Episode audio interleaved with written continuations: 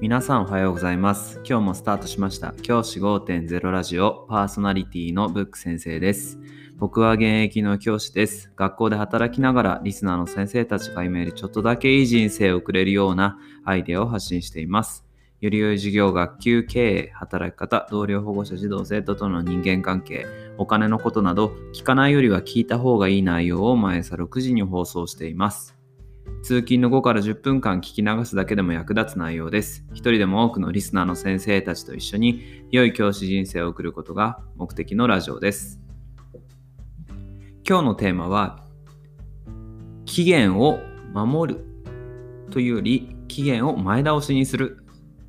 という話をしたいと思います。先生方が学校で働かれている中で提出期限があるものがあると思います。例えば通知表。通知表はいついつまでに何日までに評定を入れて提出してください。とかあとは行事の実施計画とか。これもですね会議で使うのでいつまでに提出してくれっていうものがあると思うんですね、はい、そういったものを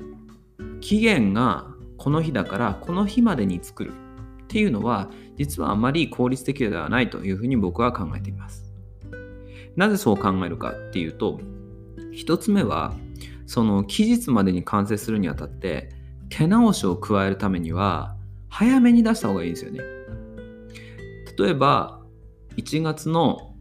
13日が提出期限のものがあったとして1月の12日に提出した場合もし手直しがあった場合少し遅れてしまう可能性がありますよね。でその遅れた作業をもし12日に提出してその12日にここ直してって言われた場合次の日までに作業しなければいけない。そうすると何が起きるかっていうと普段している仕事の予定を変えなければいけないですよね。普段だったらこの時間は違う仕事をしてたものをその急遽入った実施計画の手直しみたいなものに当てなければいけません。このような無駄な仕事を増やす原因となるのが何より期日ギリギリに出すことです。ですから大事なことは期日を前倒しにしてどんどんどんどん先に出していくということです。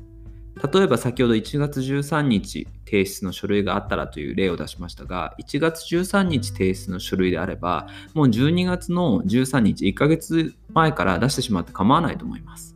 その文章を管理職の先生とかに見ていただいて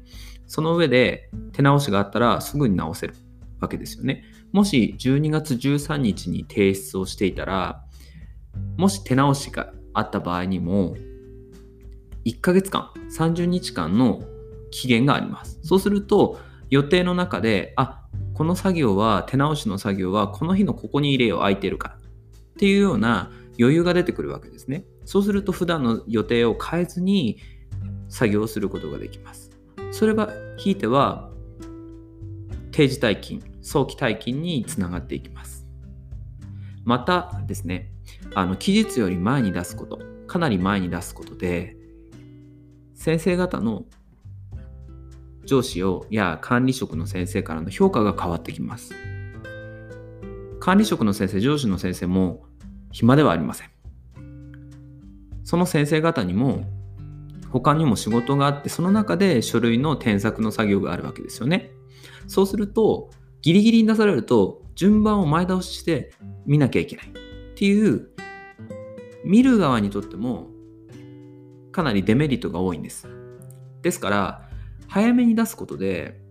あそっかこれはまだ期日先だから少し遅れてみよう。というふうに先生方相手の先生方にもゆとりになります。これが僕は仕事上での思いやりだと思います。仕事上で何か言葉でこう励ましたりとかあとはこの褒めたりとか何て言うんですかねそういったなんか上辺だけのものじゃなくて実際的に早めに期日を守るとか期日よりかなり前倒して出すっていうことが本当の思いやりだと思ってます。お互い仕事上でいい関係を築いていく上で期日を前倒しして出す書類とかは1ヶ月前僕の場合は最低最低3週間前には出すようにしています。でも普段は1ヶ月前には提出期限の1ヶ月前には出すようにしています。そのようにしてなるべく期限より前に出した方がいい。できるだけ早い方がいいという意識で仕事をすると先生方にとっても管理職の先生方にとってもお互いにとってウィンウィンな関係を築けると僕は思っています。是非ですね今年2021年は期日をかなり前倒しして書類を出すという意識で作業してみてはいかがでしょうか。じゃあ今日はこの辺で起立例着席。さよなら。また明日。